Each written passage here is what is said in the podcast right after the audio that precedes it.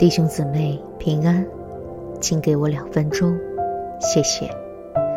希伯来书四章十二节说道：“神的道是活泼的，是有功效的，比一切两刃的剑更快，甚至灵与魂、骨节与骨髓都能刺入剖开，连心中的思念和主意都能辨明。”有人怕刀锋太利会切到手，其实刀锋不利不一定有益处。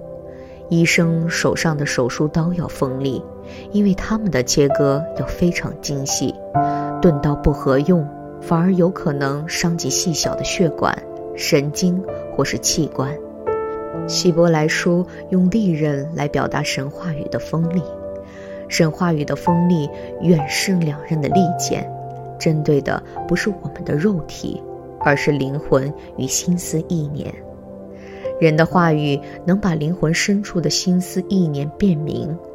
透过神话语的光照，我们就知道真正的问题在哪里。如医生动手术一样，仔细地找出并对付那些真正的问题，甚至包括我们深层的动机与内在的光景。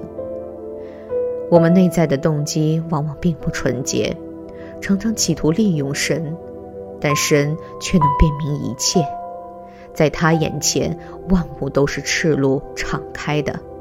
反倒是我们，要常常求主的话语帮助我们，如同手术刀一般，将我里面不合神心意的心思、意念辨明、刺入、去除。好叫我们将来能够在神面前安然交账。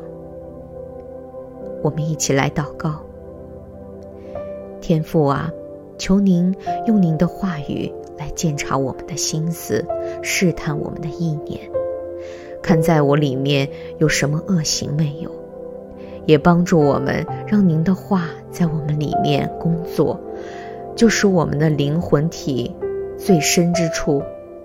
都刺入剖开，带来医治，带来生命的改变。这样的祷告是奉主耶稣基督的名求，阿门。